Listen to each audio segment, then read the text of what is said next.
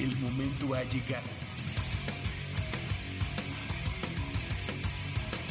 El azul y oro se apodera de tu sentido auditivo. Esto es Goya, Deportivo. Los 90 minutos del deporte de tu universidad. Arrancamos.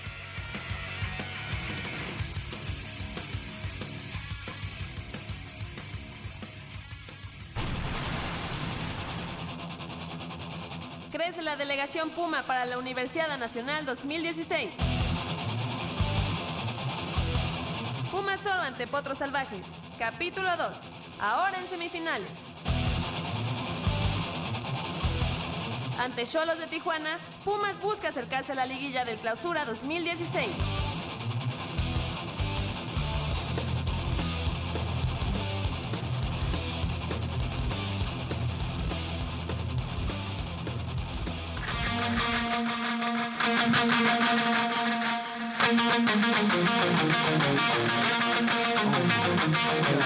Oh,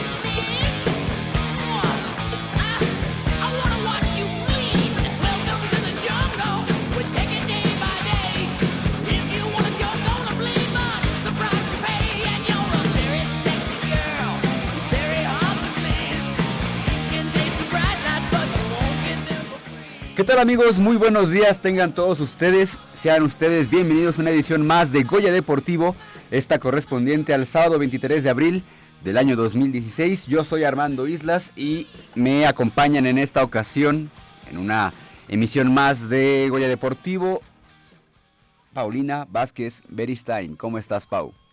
Hola, buenos días a todos. Muy bien. Un poquito de frío, pero muy contentos de estar aquí un sábado más en Goya Deportivo. Así es, Pau, y también está con nosotros Nayeli Rodríguez. Nayeli, ¿cómo estás? Muy buenos días. ¿Qué tal? Muy buenos días a todos. Contenta de estar otro fin de semana con ustedes, con mucha información, eh, grandes resultados, así es que vamos a dar. Como ya explicamos hace rato, tenemos bastante información, sobre todo del regional eh, rumbo a la Universidad Nacional 2016, que para la región 6 del Consejo Nacional del Deporte y de la Educación, el CONDE, se está llevando a cabo desde, la, desde el domingo pasado y bueno, pues ya, ya tenemos ahí algunos eh, atletas clasificados, aquí estaremos dando cuenta un poco de ello y bueno, también eh, ayer el triunfo de Pumas sobre los Cholos de Tijuana con el notición, Nay, de que Dante López volvió a anotar. Después de dos años, imagínate. Y no, no sé si viste ahí por ahí su festejo. No sé, bueno, ahí en la, en la televisión no sé qué tanto pasaron esa parte, pero muy efusivo. O sea, parecía que estaba metiendo el gol de la final, el gol que daba el título a Pumas. Y me tocó to- este tenerlo de ese lado. Así es que, pues bueno, eh, por ahí Javier dice que él nos va a dar el triunfo en la, en la Copa Libertadores. Así es que, pues, esperemos que este gol le dé. eh, pues, confianza. Así es, confianza para que esté dando unos buenos resultados. Ojalá, ojalá, porque si no, este, pues ya tiene como varias pues horas extra en el club universidad, a mi consideración, a ver todos que lo defiendan, pero bueno, ya es cada quien, es cuestión de cada quien. Y Pau, eh, pues también, eh, el regional, Pau, el regional, la estaremos platicando eh, pues ya en unos instantes más, porque decíamos que el domingo pasado empezó la, la etapa regional de la Universidad Nacional 2016, que se celebrará eh, del primero al 15 de mayo allá en la Universidad de Guadalajara. Y pues ya, ya tenemos varios clasificados y pues los primeros, el primer, el primer contingente que logró el pase a esta justa nacional, pues fue la gimnasia aeróbica que aquí casi ni nos gusta y que, no, te- no. y que no tenemos a nadie experto en este, en este tema, pero Pau va a hacer el esfuerzo y nos va a platicar qué pasó allá en, eh, en Zacatenco, ¿verdad Pau? Estuvo- Así es. Eh, el lunes, lunes pasado, eh, en las instalaciones del Instituto Politécnico Nacional, ahí en Zacatenco, se llevó a cabo la etapa regional de la universidad para la gimnasia aeróbica, en la que pues puedo decir que nos fue bastante bien. Hay muchos errores todavía, mucho que, que trabajar en estas semanas, pero este eh, clasificamos todos de primer lugar. En individual femenil, eh, Fiona Irish de arquitectura. Eh, cabe mencionar que ella va a estar buscando el tricampeonato en la modalidad de individual femenil. Ella es campeona de Universidad Nacional en Puebla 2014, campeona de Universidad Nacional en Monterrey 2015. Esperamos que ahora en Guadalajara 2016 pueda repetir este la medalla de oro. Yo creo que sí. La está hecho, lo he estado haciendo muy bien. Casi ni la ganas. conoces. Casi ni lo conozco, casi ni es mi amiga, casi ni la quiero, pero yo creo que sí le va a ir muy bien. Esperemos, esperemos que le vaya bien, Pau. ¿Qué más? ¿Qué más tenemos? Bueno, también clasifica en trío junto con Paulina Salas, compañera de, eh, de la Facultad de Medicina Veterinaria y Zootecnia, y conmigo, Paulina Vázquez, de la no Facultad de. Ciencias Políticas. Esa de caer un poquito mal, yo creo. No. Este, clasificamos en trío y junto con eh, Pilar Rugerio de Ingeniería y Leonor Pérez de Psicología, clasificamos en la modalidad de aerodance. Mm, Ya hemos platicado un poquito sobre esta modalidad, es algo un poco más tranquilo, un poco más divertido, en donde tenemos oportunidad de hacer un baile por ahí, además de nuestra rutina aeróbica. Entonces nos gusta mucho esa modalidad. De hecho, se ven un poco más relajadas a la hora de estar Sí. haciendo las rutinas y todo. Y el desarrollo de la competencia en esta modalidad se vuelve un poco más relajado como, eh, entre todos los equipos en general, Exacto, es, es más divertido, es, es menos presión porque son menos elementos y es me- mucho menos dificultad, entonces es menos cansado. Bueno, era menos cansado, la verdad es que esta rutina que traemos ahora sí está bastante cansada desde inicio al final. Oye, lo que Pero comentabas sí. que este los errores que tuvieron y todo esto les sirve para no confiarse. Exactamente. Porque bueno, si todo hubiera salido perfecto igual y dijeron, bueno, pues esta semana hay que descansar y Claro. entonces creo que de, de- o sea, esta parte de donde tienen errores, pues está muy bien para que puedan corregirlos, están a tiempo de corregir eh, estos errores. Pero no tanto, porque a final de cuentas, cuando ya vas rumbo al nacional, lo que buscas es casi casi la perfección. perfección. ¿No? Entonces, ya, ya cuando estás a un paso de. mm, No relajas tanto. Más bien, no relajas. Eh, o sea, lo que buscas es seguirle dando, seguirle dando. Y si tú crees que ya lo tienes perfecto, no es cierto.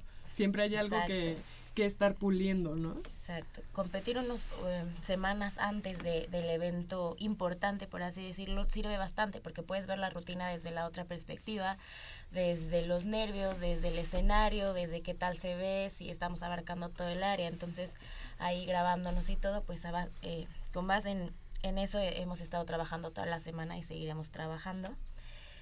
Y bueno, Marco Guerrero de la Facultad de Química, novato pero muy bueno, eh, es el que clasifica en individual varonil y junto con Paulina Salas, que mencionábamos hacía trío con nosotras, también eh, clasifica junto con Marco en la modalidad de pareja mixta.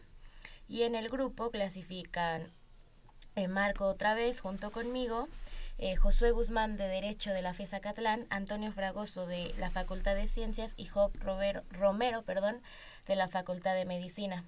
Eh, cabe mencionar que no voy a ser la integrante oficial del grupo. No, ¿por qué? Fui, fui una suplente en realidad, eh, es un grupo de puros niños. eh, el otro integrante es Ricardo McCarthy de la Facultad de Psicología, pero pues estuvo muy enfermo y no pudo asistir eh, Al a- regional. al regional, entonces pues ahora sí que de emergencia, una suplencia, pero ya está de regreso entrenando con nosotros otra vez y yo creo que les va a ir muy bien en modalidad de grupo allá en Guadalajara. Oye, Pau, platícame algo. Este niño, Job Romero, es, eh, dijiste novato, ¿no? También es novato. Este, ¿cómo le hace? Porque él estudia medicina y además, o sea, medicina Sí. es una de las carreras que casi casi no te permite ni respirar. Pues es lo que todos nos preguntamos, cómo le hace para estar ahí.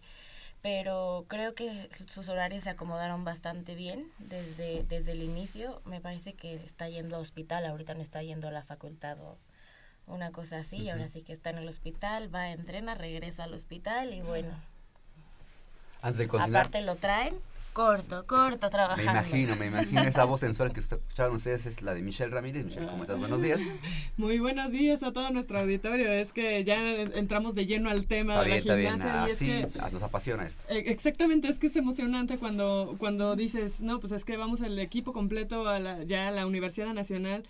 Eso habla de, de todo el trabajo que se ha venido realizando en la gimnasia y que vienen generaciones, eh, de- lo, lo habíamos hablado y platicado, perdón, algunas veces eh, ya en este programa que en la gimnasia vienen generaciones que, que dicen, bueno, ok, a lo mejor ya terminó su ciclo no sé, Juan José, pero ahora ya viene fulanito de tal y está pisando fuerte. O sea, no, no, no, no viene y, ay, bueno, voy a ver si... A ver qué, este, qué hago. Ajá, sí, Este acomodarme. año, la verdad, este año estoy muy contenta con mi equipo y bastante orgullosa, la verdad, porque eh, después de que termine el ciclo de José y de Mayen, pues la verdad cuesta un poco reponerse, porque eran líderes de equipo. Entonces eh, cuesta levantar el equipo y luego vuelven a, a- a irse otros integrantes, dos. eh, con las que hacemos aerodanza el año pasado ya no están con nosotros entonces, en realidad las únicas que tienen experiencia de Universidad Nacional, pues es Fiona, que viene desde Toluca, y yo que participo desde Veracruz 2012, me parece. 2012, sí. Este, de ahí en fuera, dos integrantes tienen la experiencia de, Del año pasado. del año pasado y de ahí en fuera son nuevos y clasificar de primero, este, la verdad es que nos puso muy contentos a todos. No, hombre, claro. La presión de ser de la UNAM y representar a la UNAM, pues a la hora de la competencia sale y es una, un sentimiento que la verdad no, no se puede explicar tan fácil. Leopoldo García de León, Polito, ¿cómo estás? Muy buenos días. Bien, bien. Buenos días a todos. Este, muy contento. Eh, yo tuve la oportunidad de estar entre semana también en eventos de, de las eliminatorias o las para clasificar a la universidad. Este, fíjate que me tocó ir a ver a las chicas de fútbol femenil. Ok, sí, sí, sí. Creo que jugaron contra el ESEF. Y en, en el básquet eh, fui a ver a los, a los eh, varones. Jugaron un partido contra el... fue La marista, la, ¿no? la Salle. Ah, la La Salle, sí, Ajá, fue el primero. Que por cierto fue un partido desastroso. Nos fue muy mal, pero estaba, estaba ahorita leyendo que, que afortunadamente sí consiguieron el pase. Me da muchísimo gusto porque la verdad en ese juego contra la Salle se vieron muy este muy inferiores al equipo eh, Al equipo rival, sí. Y este y, y realmente yo pensé que no no no no sabía yo en sí todavía contra quién les faltaba jugar, pero ahorita me estoy enterando que le ganaron a la Marista y que lograron su, su clasificación. La verdad es la primera vez que yo voy a este tipo de eventos y, y- y se emociona uno mucho, ¿eh? Sí, Se sí, emociona sí. uno mucho, es muy este, gratificante ver a, a tantos jóvenes qué, qué tanta capacidad tienen para desenvolverse en cada uno en su, eh, en su disciplina. Y las chicas de fútbol soccer obviamente me di- dieron una satisfacción muy grande, ¿no? Y también consiguieron su pase, creo, el día de ayer, ¿no? Así es, al día de ayer. Y bueno, 4-0 a la Iberoamericana. así es. Hoy, y- hoy juegan el pase, de hecho. ¿Sí? Pues se decía ayer, yo había... Porque ayer fue- jugaron contra la Ibero, le Y ganaron ganaron 4-0. 4-0. Ajá. Ajá. Antier jugaron contra la FES Cuautitlán, me Sí, parece. llegaron como Y también 8, 11-0. 11-0. 11-0 ganaron. Y fíjate, nada más la nota así, este medio alarmante. Resulta Ah. que Valeria Miranda eh, se nos lesionó en el juego este contra el ESEF. Así es. Salió muy, muy lesionada. Eh, yo me acerqué ahí a, a preguntarle a uno de los chicos que es este asistente de, de este... Yair, eh, Yair, y, y me decía que sí, yo le vi que llevaba un vendaje especial en la rodilla y inmediatamente se retiró con su familia, obviamente, a, a hacer unos exámenes. Ojalá, ojalá no, no, no, no pasen mayores, es una jugadora de primer de primera línea, De de selección seleccionada nacional. nacional. La única mexicana en selección nacional. Ajá, ajá, entonces este me daría mucha tristeza que, Sí, porque son pochas las otras. que no que, que- tuviera un tiempo sin poder participar la necesitamos realmente es una Sí, jugadora es- fuera de serie la verdad, se distingue las demás este no no no desentonan pero ella es la líder se nota y una cosa que sí me preocupó chicas y, y se los digo a manera eh, general eh, ahora que tuve oportunidad de ir a estos eventos me da mucha tristeza y yo creo que algo tenemos que hacer y digo tenemos porque va, va- esto es responsabilidad de todos este cuánta obesidad hay cuánta obesidad hay en atletas o en, o en lo noté mucho en los equipos de fútbol femenil. Este, Sí. En el básquet no tanto, aunque dos o tres jovencitos como que están excedidos. Me- eh, antes, después del juego de las chicas, de los varones de básquetbol, iba a jugar el equipo de la Universidad de Guerrero femenil y había unas chicas tremendas, de veras, eh, no es eh, en mala, Mala onda. mal- Sí, no, no, en no. mala onda, es, es algo que nos debe preocupar Sí. desde, desde nuestros niños y creo que somos responsables los adultos, o sea, de este, de este problema de obesidad no nos podemos eximir nadie.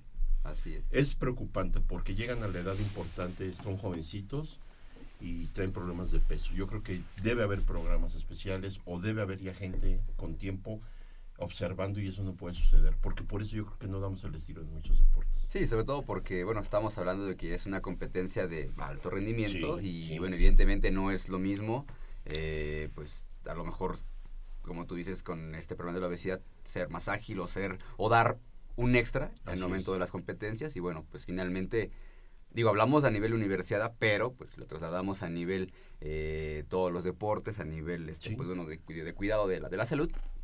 Sí, sí, sí es un problema bastante importante que bueno, ahí ya existen campañas, esperemos que sigan eh, habiendo más y que bueno, que, que toma- tomemos conciencia todos de que sí, Sí, realmente no, es un no, no, un- Mira, los nutriólogos que tenga la universidad o si en la UNAM hay nutriólogos en los equipos, no lo sé si todos lo tengan o no los tengan, sí necesitan emplearse a fondo. Yo creo que de- deberían de empezar a, a- a tomar más importancia en los equipos porque, eh, insisto, eh, yo lo veo de manera general Claro. y no voy a señalar eh, así, eh, fulanita, no, no, no, pero sí lo veía yo y, y hasta en la forma de correr de las chicas o de algunos jóvenes, notas el los problemas que tienen. Sí. A, a una jovencita, digamos, este, espigada y que se ve que ha trabajado bien su físico, eh, a- en la forma de correr, de agarrar un balón, se le nota inmediatamente. A las jóvenes o a los jóvenes que mm, tienen esta dificultad, eh, digo, qué bueno que practican el deporte, qué bueno que, que estén seleccionados por parte de su universidad, pero hay que trabajar más eso, ¿eh? Y, e insisto, ¿eh? hay que empezar a trabajar desde los niños, los hábitos alimenticios, eh, son muy importantes y eso son, es responsabilidad de nosotros los padres o de la gente adulta. Entonces nos envuelve a todos y, y yo sí quisiera poner el dedo ahí porque es importante. Yo creo que tarde que temprano tenemos que hacer más énfasis en eso. Así es, así Eh, es. fíjate que yo, yo sé de, de, de qué niña en especial hablas porque pues, obviamente también me tocó verla jugar. Y sí, eh, la metían mucho al- a, la cancha, pero la niña no se movía prácticamente. Lo- la única que para lo que la estaban ocupando prácticamente era para un poco estorbar, Ajá. porque prácticamente no se movía la niña. Madre. Y sí estaba tremenda, tremenda Sí, la sí, niña. sí, verdad. Pero pues, la verdad no sé si Guerrero en básquetbol femenil ganó algún Mira, yo lo único que vi en la práctica que te- tienen de tiro, la, la jovencita, Ujú. qué bárbara, ¿eh? Mi Ah, respeto, sí. porque sí, sí, sí se estaba. Pero yo dije, bueno, este, eh, nosotros, los que hemos echado cáscara alguna vez, Ujú. bueno, a los 10 minutos estás bañado en sudor y estás, pero echando Sí, el claro. bofe. Es un deporte ráfaga. Por algo, por algo le llaman el deporte ráfaga. Así Entonces hay que tener un, un físico y una preparación, como en todos los deportes. Pero hay que, yo sí quiero hacer énfasis porque sí me preocupa a mí, sí me preocupa a mí este... Y creo que esta edad todavía es momento para tomar cartas en el asunto, ¿no? Porque creo que mientras uno va creciendo ya es más difícil poder bajar de peso o tomar la decisión de, bueno, este es momento de bajar de peso. Entonces creo que, que estén involucrados en el deporte, creo que eso puede ayudar un poquito para que mentalicen que no pueden estar con ese físico. Sí, claro. Y también creo que es una cuestión generacional, perdón, esta onda de tomar a medias la, el desempeño deportivo. Porque antes las generaciones no eran así.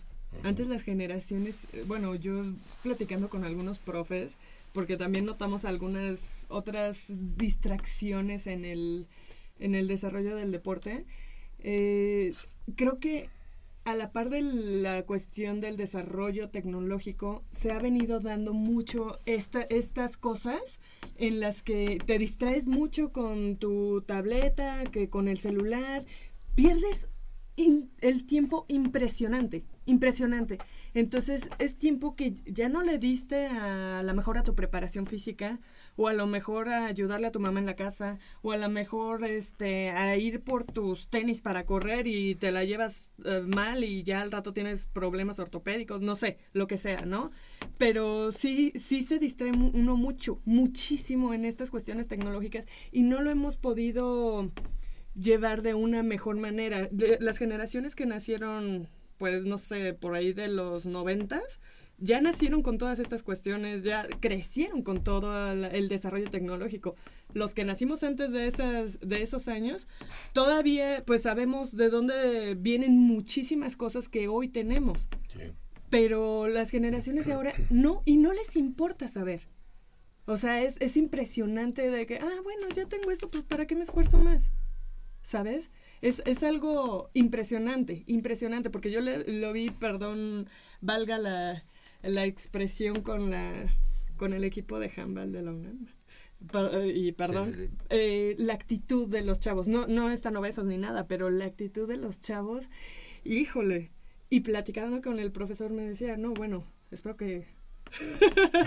este, sí, sí, una actitud de, bueno, no importa. No, o sea, esto pasa al, al nacional. O sea, le- me muero ahí en la línea para meterle todo, todo, todo, todo. Para tratar de avanzar, claro. Ah, Exactamente. Entonces, eh, sí manejamos algunas conclusiones y también que algunos entrenadores no han sabido mediar eso. Y digo, tampoco nadie te enseñó a hacerlo, pero no se ha sabido mediar por un lado y por el otro, pues llegas y bueno, ahí se va, o bueno, ya está eso, ¿para qué me esfuerzo? Bueno, pues... Entonces es un- un- una suma de tantas cosas que se ha venido dando que a final de cuentas, pues esos Sí. son los resultados, ¿no? Sí. Es lo que yo iba a, a comentar. Los entrenadores juegan un papel súper importante, tanto en el ámbito de la tecnología como en el ámbito de, de la obesidad. El entrenador es el guía. El entrenador es el que te, te va a influenciar cañón en lo que tú eh, sientas como deportista. Si tu entrenador te motiva y te dice, oye, la Universidad Nacional es lo máximo en la vida, échale ganas, deja tu celular a un lado o cuida tu alimentación. O sea, no solo por, por verte bien, o sea, por la forma estética, sino No, no. el rendimiento. Tú cuando tienes peso de más es mucho más fácil lesionarte. En un, en un deporte técnico como lo es el voleibol, que no importa cómo te veas, tú das un salto y tú tienes peso de más, caes la rodilla, el tobillo y es mucho más complicado. En caso de la gimnasia, que es un deporte de apreciación, claro, que cuando tú ves a una persona más gordita que la otra, se dices, Sí, ¿qué no, onda ahí, no? Y claro que nuestras entrenadoras, a mí me lo dice día con día. No, digo, la, la- Ya la evolución, la evolución en cualquier deporte, ponle el nombre que quieras, la evolución de tu rendimiento pues se ve mermada, se Claro. ve minimizada. ¿Por qué? Pues porque no estás preparado físicamente al, Exacto. al 100, ¿no? Entonces, y lo que decía Michelle, de veras, y te lo quiero decir, y, y te digo, no, no, no voy a poner así a señalar, pero en pleno juego de básquetbol, yo vi cuando los coaches pedían tiempo fuera, no más de dos iban por, yo estaba donde tenían sus cosas Ajá. más de dos corrían a ver eh, su teléfono celular a ver si entonces O sea, eso es no. increíble yo eh, la verdad es que podía haber eh, tomado hasta una fotografía pero dije no no es mi papel. Sí, sí, sí. Fíjate que pero no se vale no se vale o sea ahí es cuando te das cuenta Sí, que sí, no claro. estás al 100 metido en, En tu tu juego deporte, esa es. Así es. el entrenador del equipo como locos en su papel gritando este corrigiendo errores eh, dentro, dentro del juego este gritándole a los jóvenes y había otros entrenadores que no son digamos el, el entrenador principal de este equipo en la parte de atrás otros entrenadores que están echando relajo jajaja Ujú. jojojo, socializando dices oye espérame Claro. yo eso no lo veo en otros lados yo veo un equipo una- un cuerpo técnico metido al 150% en el juego y se olvidan de que, bueno, es más, yo, yo te puedo asegurar que cuando están tan concentrados se olvidan hasta de los gritos, se olvidan de que hay gente y vaya que había buena entrada ese día, ¿eh? Sí. Qué buena entrada había ese día. La verdad es que dije, no puede ser, qué, qué mal estamos, ¿no? Yo, yo estaba así como que, hubo momentos en que estaba más atento a ver lo que hacían fuera de la cancha los jóvenes que lo que estaban haciendo dentro de la cancha. Eso no puede ser en ningún equipo. Ay, Sí, Polito, no, ¿cómo te distraes? Ah. no, fíjate que hay deportes a deportes. Por ejemplo, yo te puedo decir, en el atletismo, tú a, a- a nivel nacional e internacional, tú no puedes entrar a la pista con un solo aparato eh, ya eléctrico, el tecnológico, no puedes entrar con iPad, no puedes con, entrar con audífonos, no puedes entrar con teléfonos, no puedes entrar con absolutamente nada más que tus spikes, tu número, tu uniforme Y listo. y tu pants. A lo que vas. Ajá, vas, exactamente. Pero no solo lo hablamos a ese nivel de, de competencia, sino a nivel entrenamiento. Ah, claro. Porque es lo que haces día con día, día Así con es, día. Oye, así dos horas que le dediques diario a tu deporte nada más. Digo, no te va a quitar, o sea, no te va a pasar nada en lo absoluto. Nada, no, no, digo, le tardas en contestar a tu mamá que si, ¿dónde dejaste no sé qué? Pues bueno, te tardas dos horas más y ya. Eso es lo Pues es más lo que, es puede lo que dice pasar. Pau, ¿no? O sea, los entrenadores son los que dejan que hagan eso los chicos y si los chicos no tienen alguien que les diga no lo puedes hacer, pues lo van a seguir haciendo porque como decimos, o sea, ahorita creo que ningún joven puede vivir sin su celular tres Lamentablemente. horas. Este, Lamentablemente. Genaro Gattuso, el eh, excelso jugador de fútbol El soccer italiano, acaba de decir una frase eh, que se me ha quedado pero y se me va a quedar para siempre. Acaba de decir una frase y dice, cuando yo jugaba y perdíamos un partido, Mm. dice, yo salía furioso y pateaba lockers y llegaba como león. Bueno, furioso el joven. Si ahora los equipos pierden y lo primero que hacen es sacarse una selfie en el, En el en el- campo. en el vestidor. Terrible. Ahí te habla, ¿eh? y estás hablando de equipos Ya de super alto profesional, rendimiento claro, profesionales. Entonces, si, si ese es el problema ahorita, generacional o de no sé cuántas generaciones, échale para abajo cuando el deporte no deja de ser de alto rendimiento, pero que no, no tiene tanto escaparate, no tiene tantos reflectores, es un desastre. Así es, así es. Imagínate. Y bueno, después de habernos ido un poquito a esta cuestión, que sí es lamentable, ¿qué pasó en el tenis, mi estimada? Bueno, pues también hubo clasificados y eh, estarán presentes en Guadalajara Úrsula, que tampoco la casi no la conocemos, junto con Isabel ¿Quién Palacios sabe quién de? Arquitectura y Eric López, niño de Rivera de Ciencias. Sí, el equipo de tenis, bueno, ahí eh, Úrsula Castellos ya sabemos que estará buscando pues esa medalla de oro que tanto se le ha negado en las últimas tres universidades. En el single. en el singles, porque en dobles eh, ahí sí ha sido ha sido campeona y bueno estará también Isabel Palacios que que de hecho son las actuales campeonas en la modalidad dobles y que son junto con otros deportes una de las cartas fuertes para conseguir medalla y este niño Eric López eh, pues también con buenos con buen con buenas hechuras dentro de este deporte pero bueno no le ha alcanzado para trascender y estar peleando por las medallas pero bueno pues ojalá en esta él sí la tiene un poquito más complicadita. Sí, sí, Le sí. un toca poquito. a, a Úrsula ir a Guadalajara. Sí. Sí, Ok. sí, sí, sí, ahí, ¿Es- ahí ¿Esto a partir de cuándo va a ser? Eh, El la- 2 de mayo. El 2 de mayo. De hecho, bueno, en- pues precisamente el tenis es una de las disciplinas que abre el, El el- evento el de evento la- de la Universidad Nacional. Entonces, pues, ahí, ahí estarán pues nuestras chicas, igual que Pau, eh, ahí compitiendo en la Universidad Nacional. Pero tenemos más clasificados, chavos. Así es, eh, Patito, en tanto que el tenis de mesa efectuado en el Clu- Club France, que está ahí por ahí de Insurgentes, por el Teatro Por la Insurgentes. colonia Florida. Ándale. Exactamente. Eh, clasificaron Óscar Hernández Ortiz de Ingeniería, Julio Alberto Rai- Raigosa Olivares de Contaduría y Daniel Hugo Nadolf eh, Bello de Economía. Aquí se me hace ah, un poco rara la acotación. No sé si ya no participó esta chica que eh, siempre ha sido fuerte. Se me fue el nombre, se me fue el nombre. Ah, la tenía en la punta de la lengua. Tenemos una niña que es muy fuerte en tenis de mesa, pero bueno, al menos sí llega al- al- a niveles nacionales y, Ah, y da ya sé quién es, tampoco me acuerdo. Tiene un, nom- nombre está. extraño. Está, está bien raro su nombre, ¿eh? Sí, ya sé quién es. se Pero me fue no, su no, nombre. no sé su nombre. Pero se me hace raro no verla, no sé si ya acabó. que ya acabó. Bueno, según yo ya, ya es más grande. Ah, ok, ya le terminó su elegibilidad. Sí, o- ojalá que le vaya bien al tenis de mesa. Sí, ¿no? Y en voleibol de playa, Pau, ¿qué más pasó? En el voleibol de playa se llevó a cabo en la UAM Iztapalapa, donde el equipo femenil de la UNAM avanzó a la Universidad Nacional después de ganarles al Tecnológico de Monterrey Campus Ciudad de México en la semifinal. Eh, este conjunto Puma está integrado por César Garis, Karen y Canizal Garduño, de la Escuela Nacional de Enfermería y Obstetricia, así como Pamela Viridiana Ramsés Villegas, de la Facultad de Química, y Karen Rocío Ramírez Sandoval, de Derecho. Eh, para mí el voleibol de playa es algo que siempre he querido intentar. Y El luego, voleibol siempre me ha gustado, pero nunca, nunca he, he tenido el tiempo, pero espero que eh, eh, tengamos ahí eh, a la par para poderlas ir a ver un ratito allá a Guadalajara, porque nunca se me ha dado ver un partido completo y la verdad es que siempre he querido, me llama bastante la atención. Es durísimo, ¿eh? Sí, Sí. sí, el sí. de playa es durísimo. Sí, durísimo. entrada, Tan solo pues, cuando caminas en, en la arena En la es complicado. Ahora imagínate tener que saltar. córrele, Sí, no te. Reacciona rápido. y sí, y fíjate que e- esta disciplina el año pasado en Nuevo León eh, arrasó. Bueno, eh, hubo mucho ambiente, mucha gente en la en las canchas de donde se desarrolló ahí en la uni Ujú. y este pues hubo muy muy buen ambiente lástima que nuestros equipos no se pudieron colocar bien pero el ambiente es casi siempre en el voleibol de playa fiesta. es ajá, muy muy festivo y se pone muy muy padre Así es, y bueno, esperemos que el equipo de, de la UNAM, bueno, ya ha sido una constante que clasifique a Universidad Nacional, lo cual nos da mucho gusto.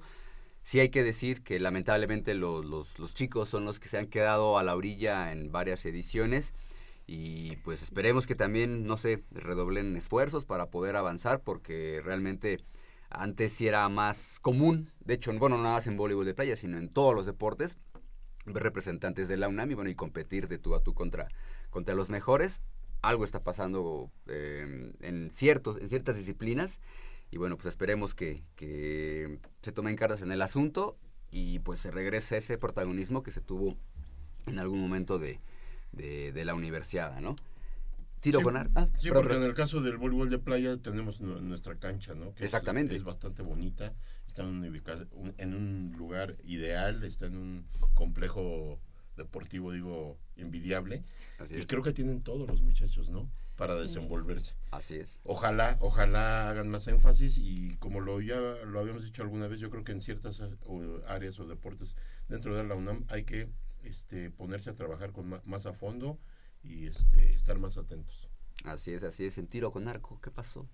La actividad del tiro con arco se llevó a cabo en el campo de tiro Lauro Franco eh, de, la, de ciudad universitaria, donde Mariana Sánchez Hernández de la Facultad de Química, así como Daniel López Zúñiga e Isaac Martínez Pérez, ambos de la Facultad de Ingeniería, clasificaron en arco recurvo. Por lo que en, el arco compuesto, Alejandro Alejandra perdón, Caballero Martínez de la Facultad de Arquitectura y Kevin del Valle Castillo de Contaduría consiguieron el pase a la Universidad Nacional.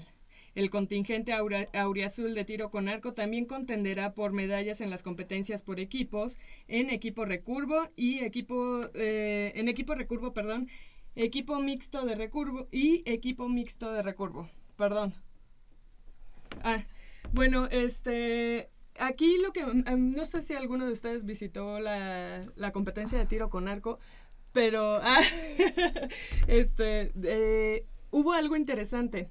Nos, el- este Kevin del Valle, que estuvo ah, en tiro en arco com- compuesto, pues está lesionado. Entonces, este, él tuvo que estar tirando desde una silla, como le hacen los, los que hacen en paralímpicos, Paralímpicos. ajá. Ajá. Entonces fue curioso porque, bueno, a mí nunca me había tocado ver eh, un caso así. Y aún así, eh, pues obtuvo su lugar. Él se colocó en la tercera posición, pero igual yo creo que tuvo que ver un poquito esto porque nunca había tirado sentado. Sentado. Sí, de hecho tuvo un accidente eh, con su motocicleta. Ahí me estaba platicando el profesor Miguel Ángel García. Ajá. Y de hecho, bueno, pues, bueno, tiene, es una fractura en, en el pie. Ya tiene esto tiempo, entonces me platicaba también que probablemente la, ya la próxima semana ya le quiten la férula. En- bueno, evi- evidentemente que bueno por él, por su integridad física.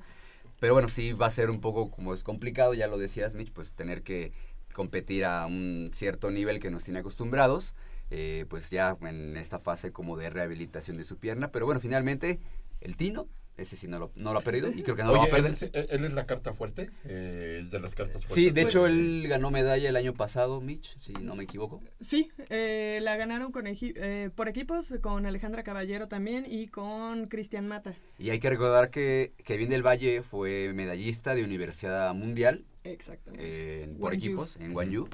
Ahí este, por equipos en, en arco recurvo y bueno, pues sí es una de las cartas fuertes y lo que platicábamos, ¿no? De que hay deportes en los que ya el cambio generacional se está viendo y de esta última como camada que hemos visto de tiro con arco, bueno, está, está Kevin del Valle y bueno, Alejandra Caballero, que también se, sí se me hace conocida, y Mariana Sánchez, que es de las chicas que empiezan a tomar como el, la estafeta, ¿no? De, bueno, estar presente, también, y bueno, ella viene de Olimpiada, fue campeona en Olimpiada, el año pasado nos quedó mal y no fue, ya la Ah. regañamos, sí, es cierto. y ahora pues ya, ya está, ya nos pagó la deuda, y bueno, ya estará en, en la Universidad Nacional allí en Guadalajara 2016. Fíjate que hubo algo ahí medio que dices, ay, ¿por qué pasan estas cosas?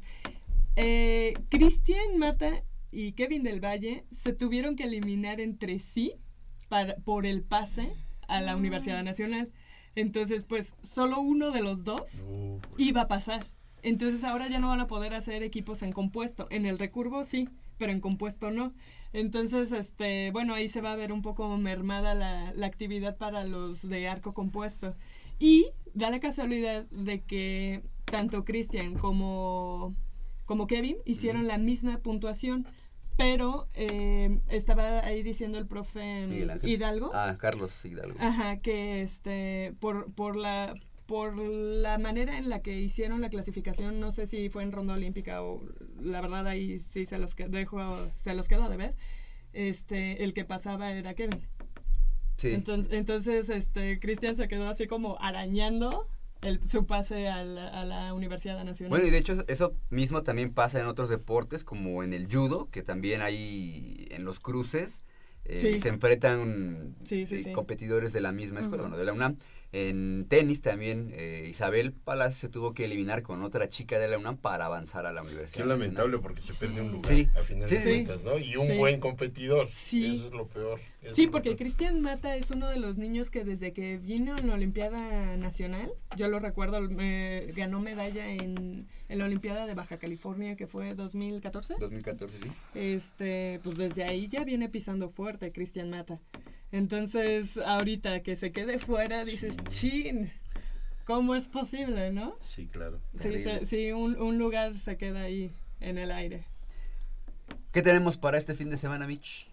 Eh, Ahí, digo, todavía faltan deportes, todavía están buscando más Bueno, Pumas estar eh, allá ya la- pasó también el básquetbol. Ah, sí, ya. Eh, la selección varonil de básquetbol de la UNAM logra su pase luego de vencer en la semifinal del regional a la Universidad Marista de la Ciudad de México con un marcador de 72-63.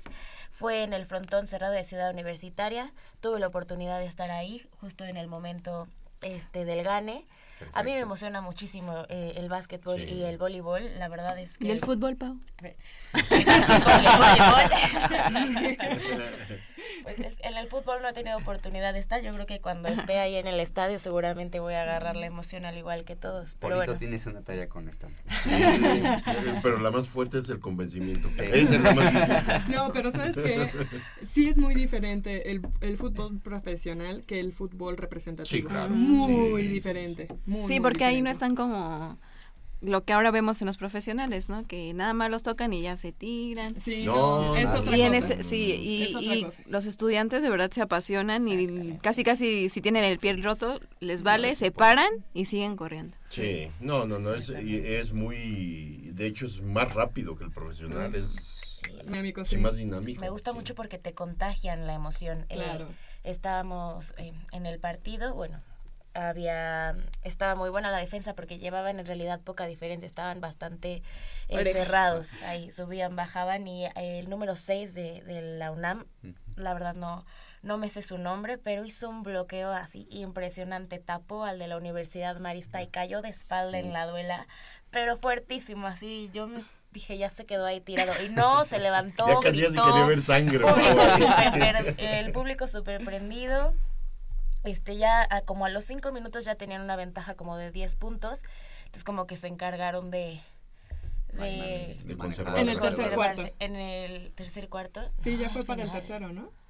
No, ya en el sí. último. Ajá, sí, sí, perdón, sí. En la segunda sí. mitad, digamos. En la segunda mitad. No, sí, sí, porque sí ya iba a terminar, sí es cierto. El capitán César Flores, eh, la verdad, mis respetos, ahí calmando al equipo, como que se prenden cañón y quieren jugar y quieren seguir anotando, cuando la estrategia es más bien mantener el balón, no perderlo, si se anota que bien, el chiste es que el equipo contrario no recupere el balón y César Flores ahí desde, desde media cancha, calmados por Sí, aquí. sí. Entonces, la verdad, estuvo súper emocionante y me da mucho gusto por el equipo de Varonil eh, que tenga su pase, porque la verdad les ha costado muchísimo trabajo.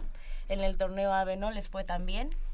Así que es, me da sí. gusto que hayan conseguido su pase y que sigan trabajando para que les vaya muy bien allá en Guadalajara, que creo que nos toca palmaros, Fíjate a ver que, si tenemos que, oportunidad que en el de equipo de básquet de, de- Ok. de- de los Pumas, fíjate que no veo mucha estatura. No, no, no. No veo mucha estatura. no, no hay- no. Será uno o dos cuando mucho, pero no veo mucha estatura. Lo que sí vi fue este, Habilidad. mucha rapidez. Sí. Tienen dos o tres jugadores rapidísimos, pero no veo mucha estatura. Entonces fíjate que contra la Salle los tableros casi siempre no los ganaba la Salle. Porque traían dos jóvenes eh, bastante altos, Ajá. ellos, y si- casi siempre todo lo que era disputar el balón en tablero, este nos ganaban los balones. Sí, y bueno, el- este equipo que también le ha costado trabajo desde el cambio de, de entrenador, que ahora está Daniel Gómez, que de Ajá. hecho debo decirles que es com- fue compañero mío en la, en la prepa, así que Y él fue basquetbolista, ¿no? el basquetbolista, sí, sí. Muy alto. Sí, él, él prefirió el camino del bien, yo, yo- yo no, yo no. Pero realmente un trabajo bastante bueno el que ha hecho Daniel Gómez. Eh, sí, y como ya decías, Polo, la, a lo mejor no tiene, entre comillas, el material ideal en cuanto a la altura, pero ha compensado eso con la habilidad, con, Sí. la, con, el- con la técnica de los chicos, y eso habla de un muy, muy, muy buen trabajo de parte de- del llamado Quick.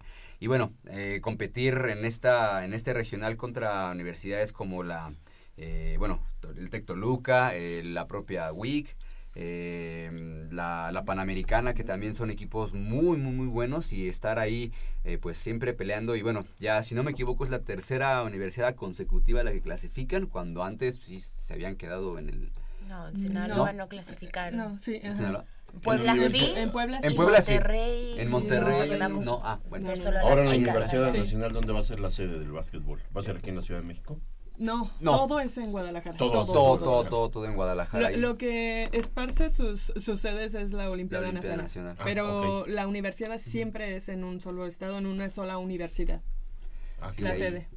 Y ahí Paulina nos está informando cuando ande por allá. Se va a quedar allá los 15 días. Ajá. Digo, compite y se Y va al quedo. Qué escritorio. tristeza, qué Sí, sí. tristeza. ¿Nos vas a extrañar? Mucho Paulina. Sí, ahí, ahí esperemos que te podamos acompañar. Digo, todavía no te vas. O sea, te queda una semana. No, no te Sí, quieras sí. ir ya. Espérate. No, no, no. Más entrenamiento. El- este fin de semana, Mitch, ¿qué es lo que nos falta por de, deportes para poder Iniciamos, iniciamos dentro de 15 minutos con el béisbol de la UNAM contra la Universidad Iberoamericana, así que yo me voy de aquí corriendo, volando hacia a ver el béisbol. Perfecto. Tenemos voleibol de playa, eh, De perdón, de sala, ajedrez, taekwondo y karate. Ya son las disciplinas que nos restan por, por definir y por tener ac- actividad para ver eh, quiénes, quiénes ¿Quiénes? eh, de, ¿Se de- juegan el pase, los debéis? Eh, no, todavía no. Apenas inicia, Todavía. apenas inicia. Es, es el segundo partido Ah, apenas. perfecto. Y que ellos son de, este, bueno, creo que se hicieron una muy buena campaña para que los fueran a apoyar. Yo, yo, yo recibí muchas invitaciones de, de sus partidos que los fueran a apoyar y creo que lo mínimo que podemos hacer es ir a Oye, verlos el estadio está precioso. y además la quedó hermoso. por eso. Además, No, además. sí, en serio. El diamante quedó increíble, de verdad, digno de un estadio de béisbol. ¿A qué hora vale dices que empieza? En 15 minutos exactamente. Bueno, pues después de Goya, los amigos de se pueden ir al, al campo de, de- Al de parque de béisbol. béisbol de para Ciudad apoyar. Universitaria. Este, hay que mencionar rápidamente que el voleibol ya inició su actividad. Ya eh, entre antier y ayer hicieron sus tres partidos de, de inicio y hoy se juegan el pase a la eh, etapa nacional, tanto el varonil como, el femenil. El femenil de sus tres partidos gana los tres partidos.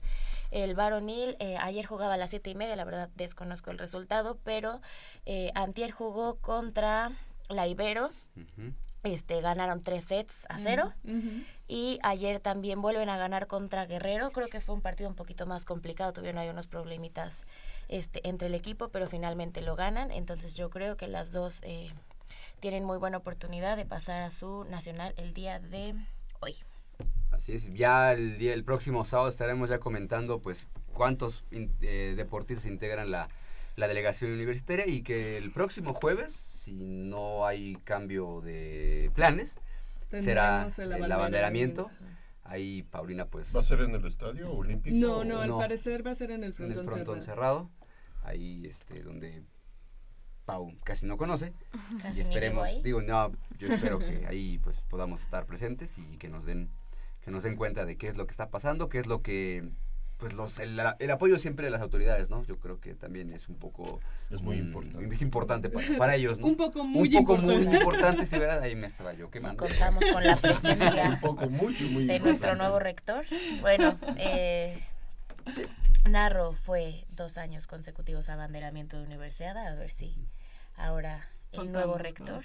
Con Graue Graue. ahí en, la- en el abanderamiento. Exactamente. Nada más para hacerles eh, un poco más atractivo lo del béisbol, contamos con un jugador, no recuerdo su número, se llama Salvador Ramírez, es un cuarto bat, que se avienta unos honrones.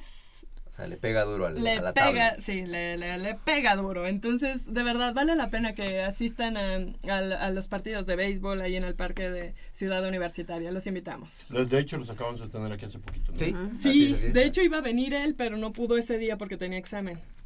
No, entonces Entonces, que deje la escuela. Sí, no, ¿verdad? No puede Ah. quedarme la huella de No, no es cierto. ¿Cómo creen? ¿Cómo creen? Y después Sí. del béisbol, a las 11.30 en el frontón cerrado, se estará jugando el pase a la Universidad Nacional, el equipo de voleibol femenil de la UNAM. Perfecto. De Ávila, Once y media. 11.30. Entonces, para que acabando bien deportivo. Muy cerquita les queda. Exactamente. Cruzan un poquito. Pau no vio ayer el juego de las siete y media. Este, no, porque. Yo lo veo porque estaba en el deseo. Sí, no, no, tenía otra, tenía otra tarea. Se me fue al fútbol. No, de- De porteros de fútbol hay muchos, Pau se dedica a otros deportes. Muy bien, Pau. eh, Muy Vas bien, por el camino bien, correcto. bien. Paul, eh, Pau es de mi club. Big Mitch. Ok, bien, está bien, está bien, perfecto. 8 de la mañana con, con casi 50 minutos. Nos aventamos una plática larga, pero la, el regional de universidad así lo amerita. Vamos a hacer una pausa, regresamos en un parpadeo.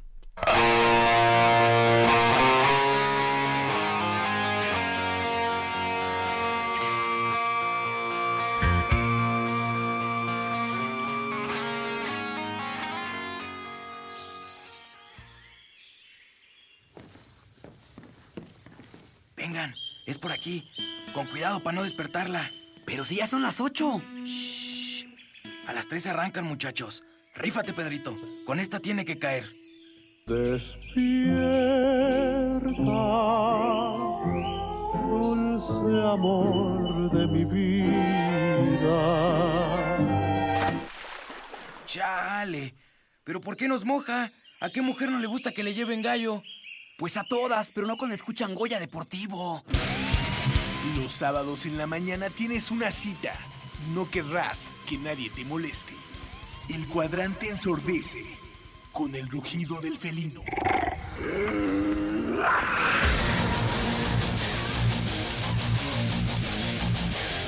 El deporte también se practica con los oídos. Goya Deportivo. Escúchanos todos los sábados de 8 a 9.30 de la mañana por el 860 de AM. Goya Deportivo, la voz del deporte universitario.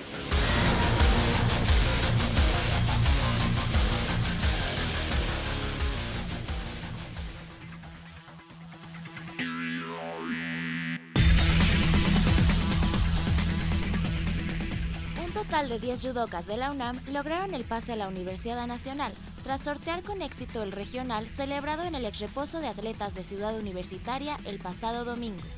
El equipo Puma de la especialidad buscará en Guadalajara 2016 superar la cosecha de oro, plata y bronce que logró el año pasado.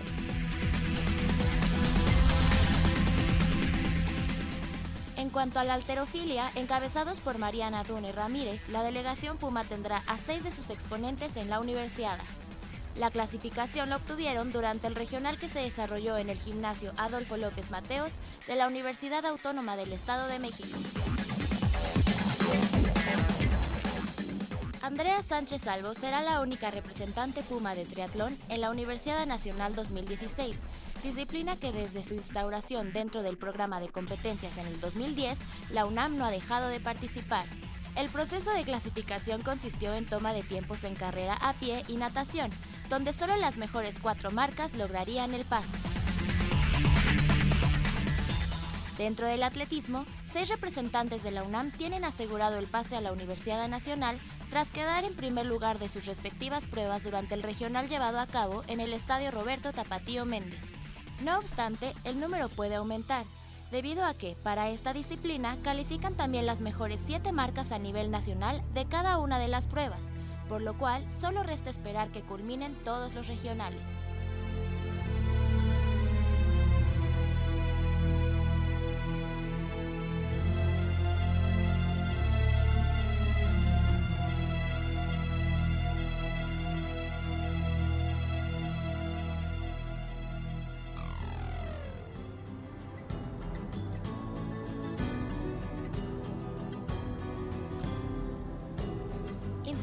Para la caza de animales en la era antes de Cristo, armas letales en los conflictos bélicos y también parte fundamental para la creación de las aventuras de Robin Hood y sus hombres.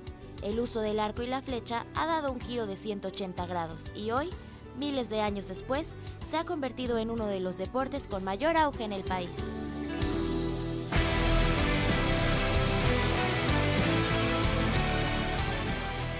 ...1930... El tiro con arco llega a México y se consolida 17 años después con el primer campeonato nacional. Para 1950, gracias al profesor Lauro Franco y un grupo de arqueros nacionales, la disciplina se afilia a la Federación Internacional de la Especialidad. Seis años más tarde, y con colaboración también del profesor Franco, llega a la UNAM y actualmente es una de las disciplinas deportivas de la universidad.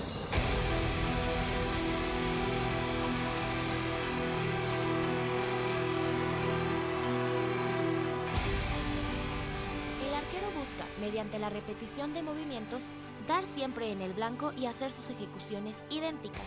Así lo platica el titular de la disciplina, Carlos Héctor Hidalgo Toledo. Lo que va a tratar de hacer el arquero es que flecha por flecha debe de tratar de hacerlo exactamente igual.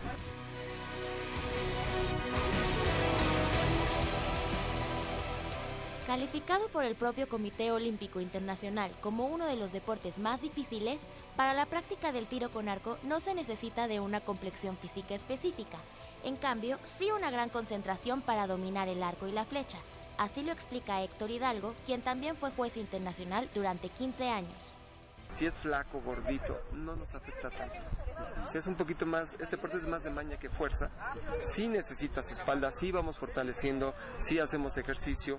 ¿Por qué? Porque necesitamos tener cardio, este, precisión y sabemos que el disparo lo realizamos entre VIP y VIP del corazón.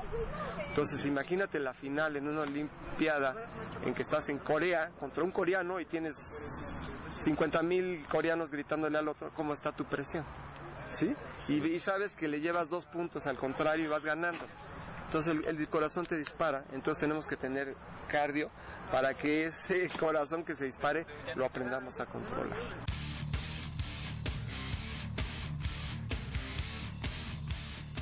Un arquero realiza alrededor de 100 ejecuciones en un entrenamiento, lo cual implica cargar 20 kilos en cada una, debido a la tensión que se genera al tirar de la cuerda. Así pues, al final de la práctica, el deportista realizó un trabajo de 2 toneladas. Para quienes quieren ser arqueros, el comienzo es la prueba de fuego. Los primeros tres meses consisten en simular con una liga en la posición fundamental de disparo. Si logras sortear esto, ya no podrás dejarlo en toda tu vida. La experiencia me dice aquí que un novato que llega y me aguanta la primera parte, que es muy aburrida, si me aguanta tres meses, yo sé que ese arquero lo va a tener un año. Si a un arquero lo tengo un año, yo sé que ese arquero se me queda tres o cuatro años. Y si un arquero ya duró tres o cuatro años, no lo deja en toda su vida. Pablo Díaz, Erika Reyes, Miguel Ángel Flores, Marisol Bretón, Aida Román, entre otros, forman la lista de tiradores felinos que han dejado huella en innumerables competencias. De 1979 a la fecha, la UNAM ha conseguido más de 100 títulos nacionales. Por lo menos un arquero puma ha asistido a los Juegos Olímpicos desde 1984. En esa edición, Adolfo González fue quien participó. A partir de esa justa deportiva siguieron varios. En Seúl 88, el propio Adolfo y Omar Bustani asistieron. El mismo Bustani también fue a Barcelona 92. Adolfo González y Marisol Bretón estuvieron en Atlanta 96 y Erika Reyes en Sydney 2000. Para Atenas 2004, el profesor Héctor Hidalgo acudió como juez y en Beijing 2008 participó Aida Román.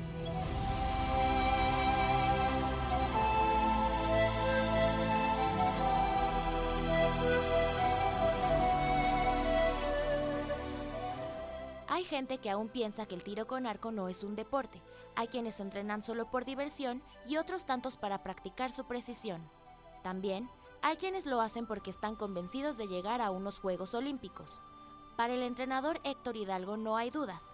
Él lo ha practicado y sabe que se requiere tanta o más capacidad física que cualquier otro deporte y lanza un reto a la gente que piense lo contrario.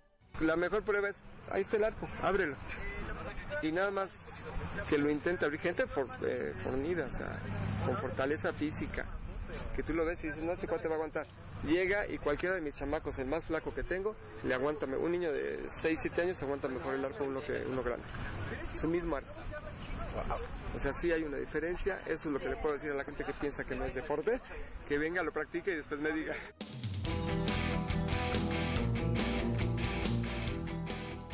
Lugar para practicar este deporte en Ciudad Universitaria es el campo Lauro Franco, ubicado en el lado norte del estadio de prácticas Roberto Tapatío Méndez. ¿La edad? La edad no importa y gente de 6 hasta 90 años puede afiliarse a la asociación.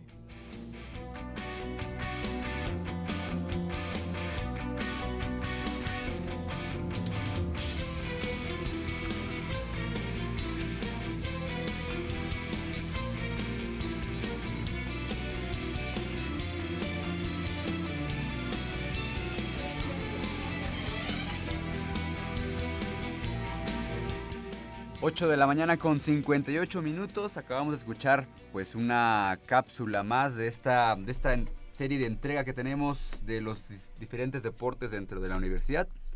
En la voz de Paulina Vázquez. Tiro con arco, ya platicábamos que es un deporte bastante complicado. Ya decía Mitch en el caso de Kevin del Valle, que pues sí, no, al tener una lesión es más, todavía más difícil poder eh, estar al 100% Claro. en, en- en esta disciplina. Y bueno, pues ahí estaremos eh, pues, cada semana tratando de traerles pues, de qué se tratan los deportes que practican dentro de la Oye, universidad. oye, Pato, dime en 30 segundos o menos, rápido, porque me preguntaron en la semana Sí, dime, dime. que cómo se podían inscribir a tiro con arco.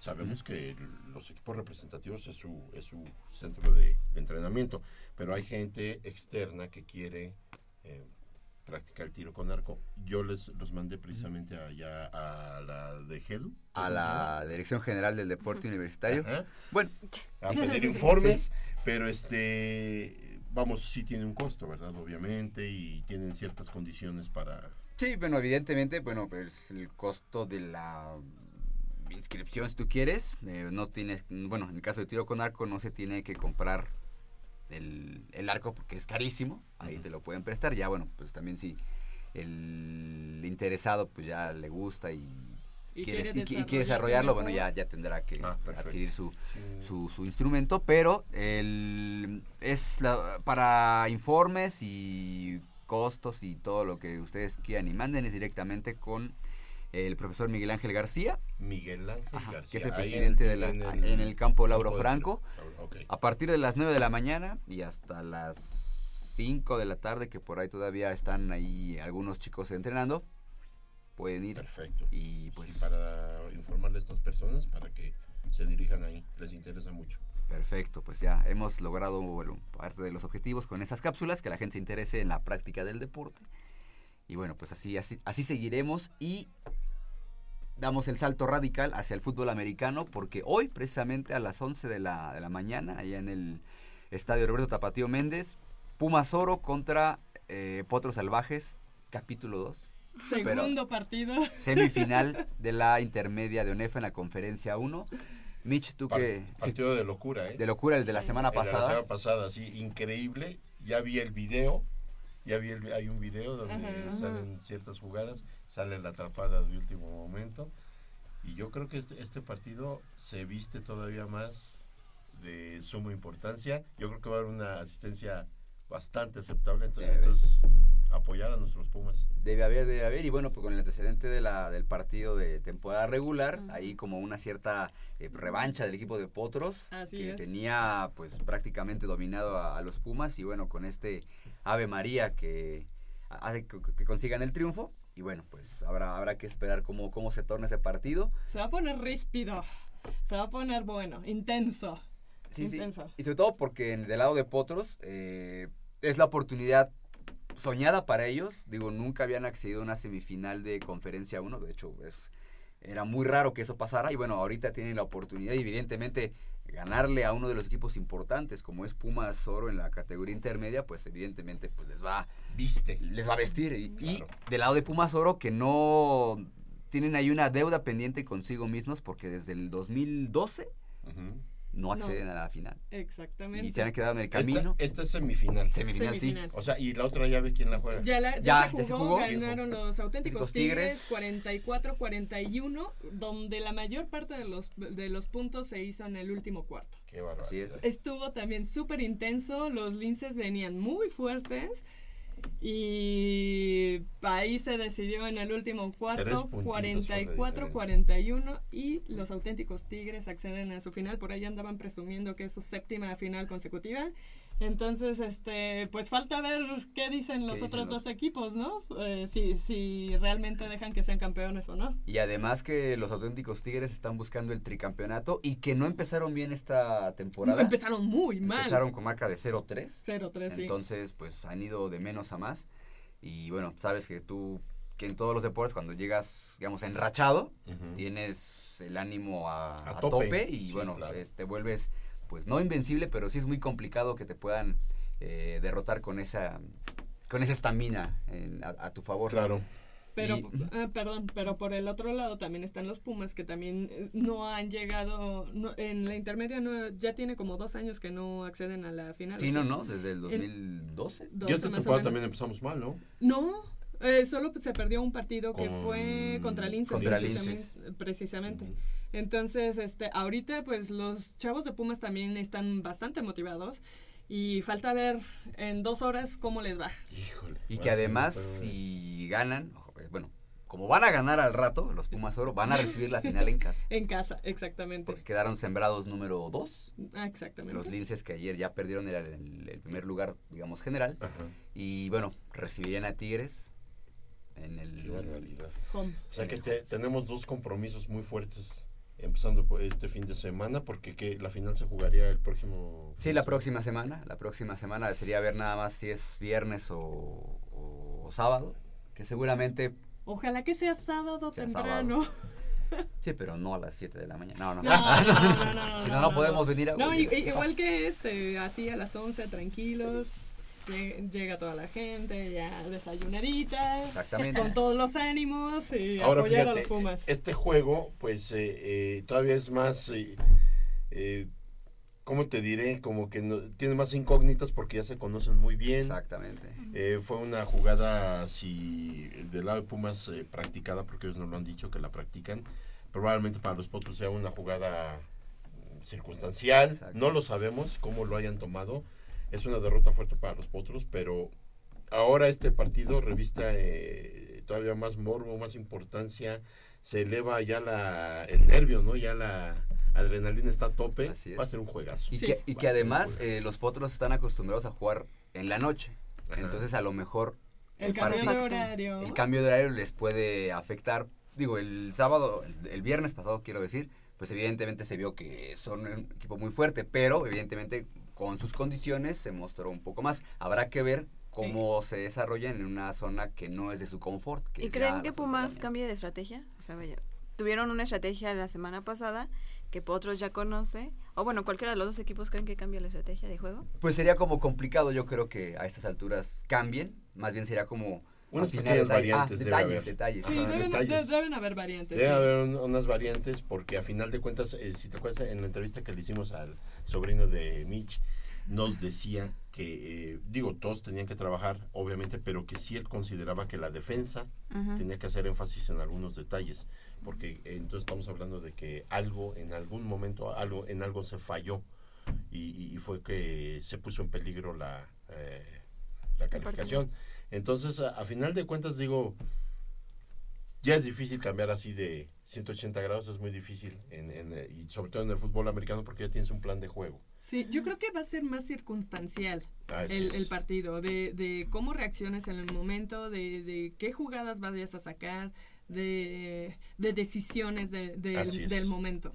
¿No? Yo creo que la banca ahí sí va a influir mucho. Ahí lo- los coaches van a jugar un papel todavía más, más, más importante porque los jugadores ejecutan. Y si ejecutan mal, pues la jugada no, no va a tener éxito. Pero en este caso yo creo que los coaches sí están todavía más, más todavía más este, metidos porque tienen que ver qué corrigen o con qué sorprenden al contrario, a final de cuentas. Sí. Se va a poner. Eh, No, no, no. Que este, no me acuerdo quién comentaba. Creo que tú, Polito, que eh, preguntabas que no sabías qué era lo que pensaba Potro sobre esa recepción. Así es. Y el coach eh, comentaba que, pues, la verdad fue un error de, de su defensiva. Entonces, no, eh, bueno, ¿Cuál creo que estuvo, coaches? bueno, El de head coach. Potros. El de head, Potros, ah. head coach. Yo, yo dije, ah, caray. El head coach de Potros Ajá. fue el que comentó que había sido un error. Y bueno, creo que también eso está bien que, que vean que haya sido un error y no una, una circunsta- algo circunstancial, ¿no? Sí, no, porque definitivamente, bueno, yo platicando con los coaches de Pumas decían, no, esto ya lo hemos este, practicado, dura- durante toda la semana se practicó, o sea, no fue algo que, un churro, pues. Sí, no, no, no, no, ellos no lo sacaron de la nada, sino Ajá. ya era algo que tenían contemplado en algún Ajá, momento. y se la jugaron y le salió bien, ¿no? Claro, Entonces, claro. pues bueno, a final de cuentas ahí está el, el resultado. Ahora, a ver qué nos depara este, este fin de semana, este sábado. Híjole, pues yo espero que eh, Pumas Oro eh, salga con el triunfo. Y en, tempo- en temporada regular Pumas Oro le ganó a Auténticos Tigres. Sí. Entonces, digo, viste un poquito eh, más fácil. Fíjate, siento hasta más fácil probablemente, sin arriesgarme a, a asegurarlo. Pienso que a lo mejor viste un poquito, entre comillas, más fácil la final, si es que Pumas pasa contra Tigres, que este juego. Este juego va a estar lleno. Y también No, no, no, no, no, ese juego contra Tigres en temporada regular se jugó en partido que, en digo, en horario que normalmente juegan ellos, ¿no? Los, te- Los auténticos auténticos. tigres, así es. Entonces, si para este fin de semana, si los Pumas eh, pasan a la final, se ¿Por qué la lo juegan, dudas? ¿Por qué lo dudas? se la juegan este, de la misma manera, pues igual les puede resultar algo bueno, ¿no? O sea, de que cam- les cambien el Se orden. llama estrategia. Sí, claro. Y todo se vale, ¿no? Sí, claro. Y mientras esté permitido, todo se vale. Entonces, Pumas está. El horario que está utilizando Pumas, ustedes ya lo dijeron, no es el habitual para los potros salvajes.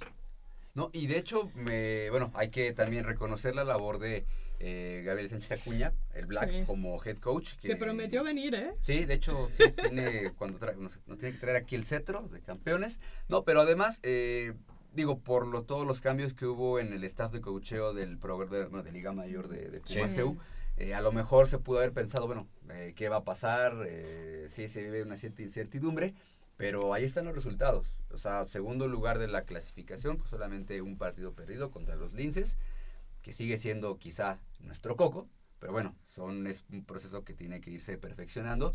Pero ahorita ya está en. Además ya están eliminados. Exactamente. No, además están, están en la fin- en semifinal con amplias posibilidades eh, de acceder a una final de nueva cuenta. Y bueno, pues sí hay que resaltar ese trabajo y dijera, como se dice en el deporte, callando bocas dentro del terreno de juego. A mí, eh, este, este eh, juego de, de Pumas Oro contra Potros, aparte de que reviste el interés de todos y que Pumas llegue a la final y la gane, acordarnos que, pues, que Pumas Oro es nuestro semillero inmediato para el equipo de Liga Mayor. Entonces, eh, esos chicos, entre mayor trabajo tengan en conjunto y mayor experiencia vayan acumulando y se consigan títulos, van a llegar como este cuchillo en mantequilla a la Liga Mayor, ¿no? Porque son, es un envión el que salgas campeón una, dos veces, Claro. con un equipo bien conjuntado y con rivales tan poderosos que te dan aire y te dan eh, la ilusión de, de subir a la Liga Mayor. Que ahorita en Liga Mayor ya vimos que hubo un cambio generacional, ¿verdad? Y que nos costó algunas dificultades y ha costado algunas dificultades. Ya hubo cambio en el staff de cocheo. Entonces todo el organigrama se modifica, Sí, los jugadores empiezan de ceros, digamos en cierta forma. Y eso es de suma importancia porque se nos viene ya ahorita la temporada de Liga Mayor. Ya, ya Así no es. tarda mucho. Ya, ya está casi a la vuelta de la esquina. Y antes de pasar al fútbol soccer, nada más decir que Pumas Zacatlán la semana pasada eh, derrotó al equipo de los correcaminos de la Autónoma de Tamaulipas. Tamaulipas, Campus Reynosa, por marcador de 10 puntos a 7, con lo cual pues ya matemáticamente aseguraron pues ser eh, el primer lugar de su conferencia. Esta semana van a descansar y bueno, eh, dependiendo de los resultados que se den con los demás equipos, pues ya conocerán su rival la siguiente semana en partido que se disputará seguramente eh, viernes, que es el horario el día habitual de los Pumas Zacatlán para jugar sus partidos de intermedia. ¿Es viernes tarde o viernes noche? Viernes tarde, seguramente será a las 3 de la tarde, que es el horario que siempre manejan, y todavía con el rival por, por definir. Por Así definir. que ahí, pues en los dos frentes, en la conferencia 2 con Pumas Zacatlán y en la conferencia 1 este, este, este sábado, pues ahí podemos te- tener eh, pues muy buenos resultados con, en la intermedia de ONEFA y bueno, también, como ya decías Polito, pues empezando a carburar motores para lo que será la Liga La Liga Mayor, el próximo mes de septiembre. Oye, Pumas Zacatlán eh, y está esperando rival. Es. Y estamos hablando de que el rival que le, que le toque, ¿qué, qué instancia es? ¿Es semifinal? Semifinal, sí, semifinal, semifinal. Y la ventaja es de que la va a recibir en la, en la FES, Ajá. con su gente, en sus condiciones. Y pues habrá nada más que esperar que esta ¿Quiénes son semana... los sí, los rivales. Puede ser, te digo en un momento, Polito, pues pueden ser los propios frailes del, del Tepeyac o incluso los correcaminos de la Autónoma. ¿Otra vez? Ah, pero Ciudad Victoria. Ah, Ciudad Victoria. Sí. Entonces ahí, ahí puede ser los equipos que se pueden eh, enfrentar al equipo de, de la FESA Catlán.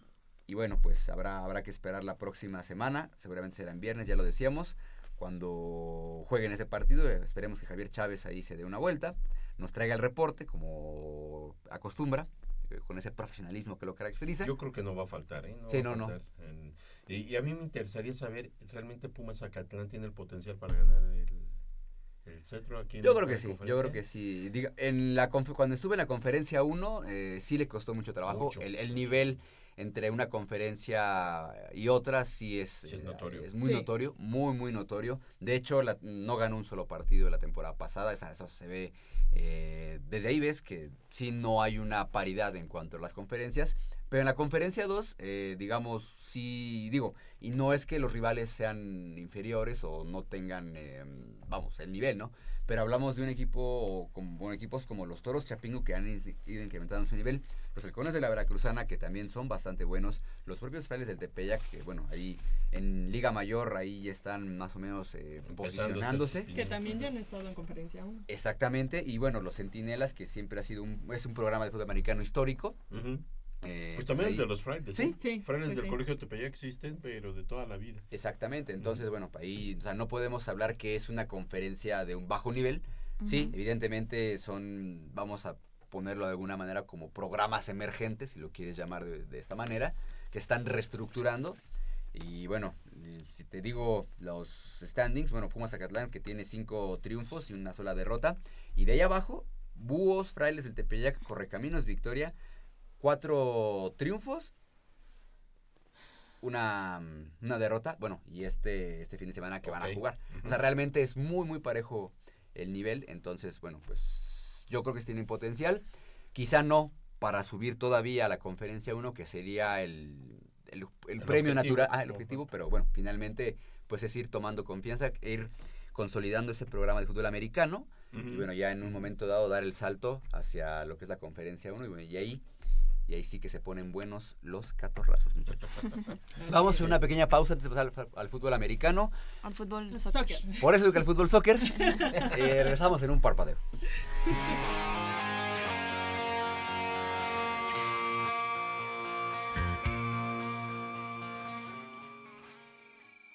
Mmm, está buenísima. Papá, ¿qué estás viendo? No, no, no, no, no es nada. Estoy viendo mi Facebook, mi amor. Pero ese no es tu face. Sí, ya sé, pero por favor no le vayas a decir a tu mamá. ¿Qué es lo que no me tiene que decir, eh? ¿Eh? ¿Otra vez? P- perdóname, por más que intento no puedo dejar de verla. La pasión por el deporte también causa adicción. www.deportes.unam.mx Noticias, videos, convocatorias, medicina del deporte y mucho más. www.deportes.unam.mx El deporte de la UNAM también está en la web. Goya Deportivo, la voz del deporte universitario.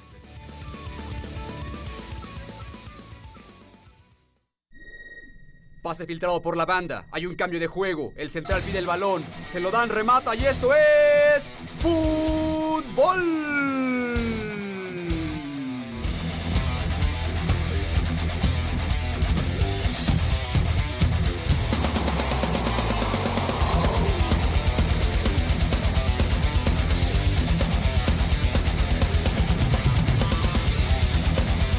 De la mañana con 17 minutos. Ahí estamos de vuelta en Goya Deportivo en la parte en la parte cara del programa, en la parte que los patrocinadores aman y están peleándose por estar aquí. Fútbol soccer, ayer eh, Pumas una victoria importante ante Cholos de Tijuana que lo acerca más a una posible clasificación a la liguilla. Chicos. Sí, este fue un partido bastante, bueno, no, no cerrado porque Cholos, la verdad es que tuvo una temporada muy mala. Y por lo que comentaba ayer eh, Miguel Herrera, que su plantel es como mucho de chavos, jóvenes. Entonces, él dice que por esa parte es que Cholos no tuvo una muy buena temporada y que Pumas supo aprovechar que es- están débiles los jóvenes todavía, no que no tengan buen nivel, pero que no, no tienen la capacidad de Herrera, Brito, Sosa. Entonces Pumas aprovechó bien esa situación, eh, sacaron los tres puntos que como comenta son muy importantes para poder pensar en la liguilla y que lo va a tener muy complicado porque tienen Copa Libertadores, liguilla, entonces tienen que trabajar mucho. Se les va, di- dice em, Memo Vázquez que este viaje va a ser creo que el más complicado de todos, que de hecho van a dividir al equipo, eh, primero van a viajar unos y luego otros. La- no dijo de qué dependía que fueran unos primero y luego otros, pero se va a dividir el grupo y pues a ver qué tal nos va. Mira, este, definitivamente fue un partido interesante ayer en, en este aspecto que les voy a decir. Este, Cholos, a pesar de, de que no ha tenido una buena temporada, sí siempre es un equipo que propone. Eh, Cholos no se vino a encerrar, vino a atacar. Eh, de hecho, nos, nos eh, metió en algunos apuros eh, por ciertos momentos, en ciertos momentos del partido. Pumas, con un equipo alternativo al 100%, este, no dio mal, ma- mal juego. Hay mucho, porque hay, hay muchas cosas que pulir todavía. Parece mentira, ya estamos cerrando el campeonato, pero todavía hay cosas por corregir. Pero mira, vamos por partes. Eh, eh, la defensa, de no ser el, el- este eh, a la torre, la, la- la defensa, pues prácticamente son tres jugadores que no juegan habitualmente juntos, que eran Castro, Van Ranking y Quintana. Quintana. Eh, Quintana eh, trae un nivel muy interesante, me gusta el nivel que trae Quintana y como te decía hace ratito, son los partidos que tienen que aprovechar porque Quintana se perfila para ser el, digamos, el sustituto natural de Darío Verón cuando él se retire. Darío Verón yo le veo todavía fútbol, todavía le veo un poquito de, de, digamos, del liderazgo, pero yo, yo siento que la edad poco a poco ya le ha ido mermando ciertas eh, aptitudes y yo creo Verón nos dura un año, año y medio por ahí y este chico tiene que estar listo. Luis Quintana es de extracción canterana, Luis Quintana toda su carrera la ha hecho en Pumas, entonces es el sustituto natural. Él tiene que aprovechar esta situación porque, insisto, retirándose Verón, yo lo quisiera ver a él antes que ver a, a un jugador de otro club. Eso por un lado. Eh, en cuanto a la media cancha, pues también, habitualmente, si se dan cuenta, Cabrera no es el- un jugador que juega los 90 minutos. Sin embargo, ayer, a mí en lo personal, se me hizo que dio un gran partido David Cabrera. Y que de hecho en la semana David Cabrera, no sé qué, no, no es, no lo dijo como queja, pero sí, obviamente, evidentemente mostró su descontento por estar mordiendo banca y dijo, bueno, sí, evidentemente hay una competencia muy interesante dentro de Pumas. Vengo de una lesión, eso es correcto, pero bueno, también, pues, evidentemente, tú hablas de, o tú nunca te hubieras imaginado que David Cabrera, por todo lo que había mostrado con el equipo, fuera a ser banca. Claro. Entonces, evidentemente, pues estas oportunidades son las que se ti- aprove- a- tiene, tiene que aprovechar. Lo hizo ayer y bueno, entonces eso que yo creo que debería ser siempre, ¿no? Eh, todos los jugadores que no, que en un momento pues son banca porque son por decisiones técnicas. Claro. En este en este momento que llegue Pumas que tener que dividir el plantel para poder solventar tanto la Libertadores como la Liga, bueno, pues son las oportunidades que, que tienes que aprovechar y David Cabrera, como ya lo decías, Polito, Nay, eh, lo aprovechó muy bien. Esperemos que sea que no sea una llamada de petate Así y es. vuelva a retomar ese nivel que, Que- que lo llevó incluso a selección a nacional. selección nacional. Y mira, aquí lo preocupante, en el partido de ayer, de ayer, él da un gran juego, otro que da un gran juego es Fidel, porque Ujú. Fidel de los tres goles en dos, él es asistente, y este, pero lo preocupante es a Quinteros. Y yo creo que hubo una confusión por parte de todos nosotros. Quinteros a la hora que sale del juego, sale Quiñones, por ¿no? sa- Qui- Qui- Quiñones, perdón. sale por la portería de este Vilar y avienta las, las, este, los protectores, es- las espinilleras, y sale muy enojado. La gente lo asociamos con como que no le había parecido este, El cambio. el cambio. Y tan fue así que se fue directo a, a vestidores y los jugadores lo llamaban para que para que regresara, porque como que no es la actitud correcta de un Claro. jugador cuando te sustituyen.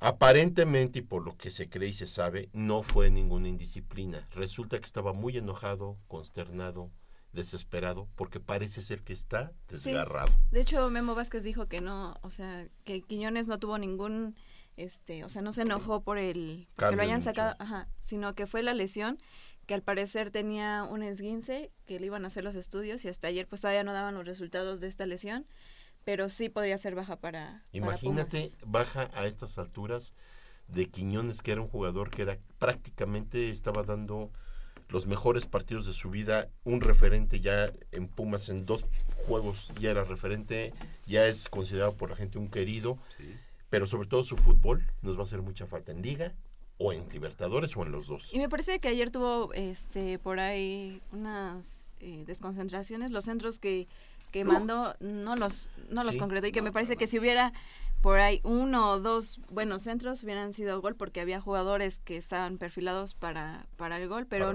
¿quién, quién sabe qué le pasó ayer, que los centros los mandaba al, al otro lado, pero pues esperemos que, que no sea una lesión muy grave. Ojalá, ojalá porque se dicen, hablaban de semanas y eso de semanas, pues ya estamos a, tres semanas de que termine, no es cierto, a dos semanas Dos de que termine la liga y todavía tenemos pendiente este, la Copa Libertadores. Ahora, aquí lo importante va a ser ver, ojalá eh, Qui- Quiñones no esté, no- no esté lastimado tan grave, esa es una. La otra, eh, esta mezcla que hablas tú o que hablamos de- del equipo de ayer eh, fue una, a final de cuentas le resultó a Memo Vázquez y estuvo a punto de irse el juego si no hubiera metido al tridente eh, al ataque que fue este Sosa, eh, Britos y Lalo Herrera, ¿no? Lalo Herrera, bueno, fue intermitente, aunque sí sirvió en, en su momento como poste, para, pero Britos le dio una dinámica totalmente diferente al equipo. O sea, el equipo creció de una manera tremenda.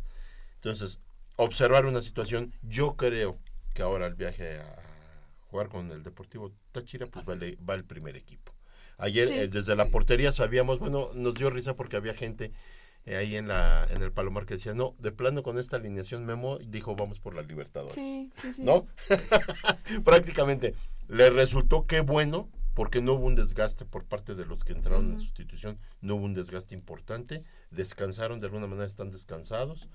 Alcoba y Verón no jugaron. Sí, eso, Qué bueno. eso indica que van a mandar titular. Así es. Entonces, ¿por qué? Porque si amarras a la ida el marcador allá, Claro. aquí te puedes dar el lujo de ya hacer otro tipo de combinaciones.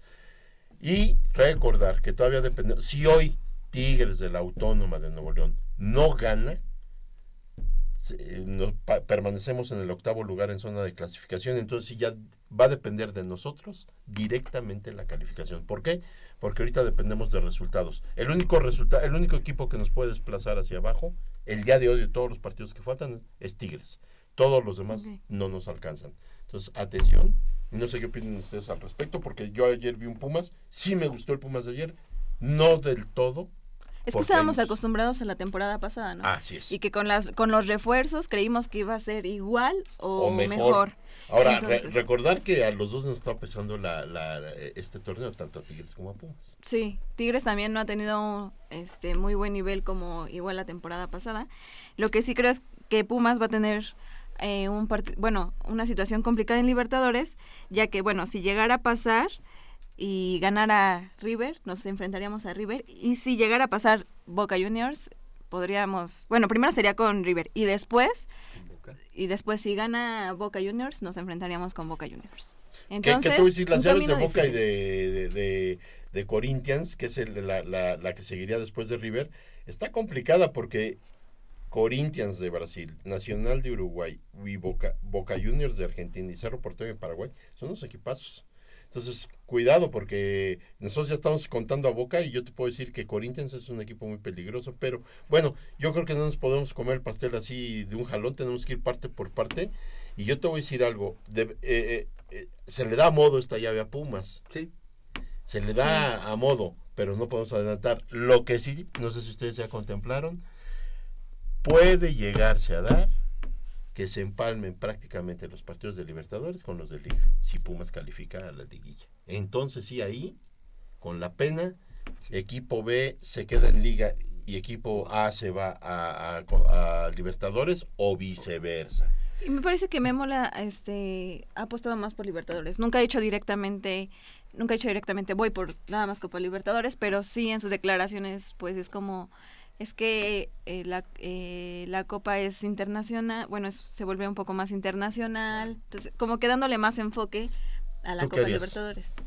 Si te dijeran, escoge un torneo, lo- La vamos, Copa a, Libertadores. vamos a idealizar, ¿eh? Pues eso es puro así. Y Yo si te voy a dijeran, ser nada más vas a ganar uno, un, un- un y lo vas a ganar. Copa Libertadores. Claro.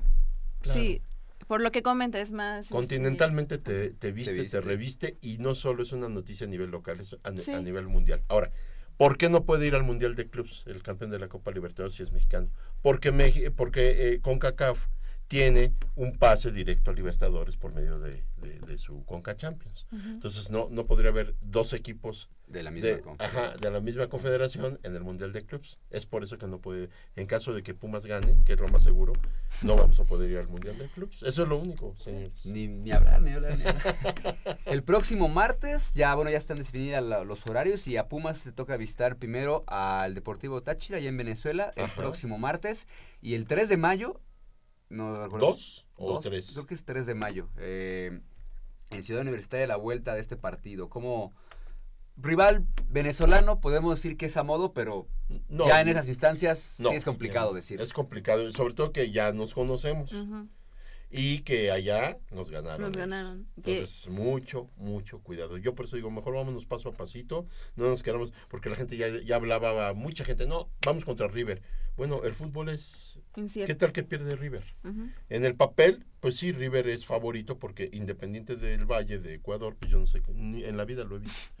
Pero los ecuatorianos están de moda, los ecuatorianos traen jugadores muy, muy, muy buenos y pues yo no sé cómo juega este equipo. Y es peor, ¿no? Enfrentarte a un equipo que desconoce totalmente cómo es el fútbol. Exactamente, ¿Mm? exactamente. Nay, para terminar. Este, pues nada más eh, decir que esperemos que ganen. Bueno, sería un sueño hecho realidad, ¿no? Que ganaran las dos, pero sí, o sea, Copa y Liga. Uy, imagínate. Pero creo que sí, se- sí va a ser muy difícil porque pues en Liga eh, hay equipos un poco más fuertes en estos momentos que, que Pumas, que están jugando un poco mejor, porque no tienen compromisos de otros partidos, pero pues sí sería creo que un sueño muy bueno. Y se vale soñar. ¿Por qué no? ¿Por qué no? Estamos qué no? llegando a la parte final de este programa Goya Deportivo. Nada más recordarles que es el 26 de Abril. abril, la ida Deportivo Táchira contra Pumas. 7:45 de la noche. 7:45 y el 3 de mayo en Ciudad Universitaria Pumas recibe al Deportivo Táchira. Dice aquí 21 a 45. A las 10. Ay, otra vez. Prácticamente. Entonces, para los que. Día del Chemo. Exactamente. 3 de exactamente. mayo. Ahí está, ya de la Cruz. Polito, muchas gracias. No, gracias a ti, este Patito. Excelente programa. Nos vemos el próximo sábado. Muchas gracias, Vámonos. nos escuchamos el próximo. Por favor, no dejen de, de apoyar a nuestros atletas rumbo a la Universidad Nacional. Están cordialmente todos invitados. Crescencio Suárez del otro lado del cristal, Armando Iles también en la producción. Este que les saluda es el mismísimo Pato Drunk. Próximo sábado nos escuchamos. Recuerden que este programa es una coproducción de la Dirección General de Deporte Universitario y Radio Universidad. Por hoy es todo. Muchas gracias. Vamos.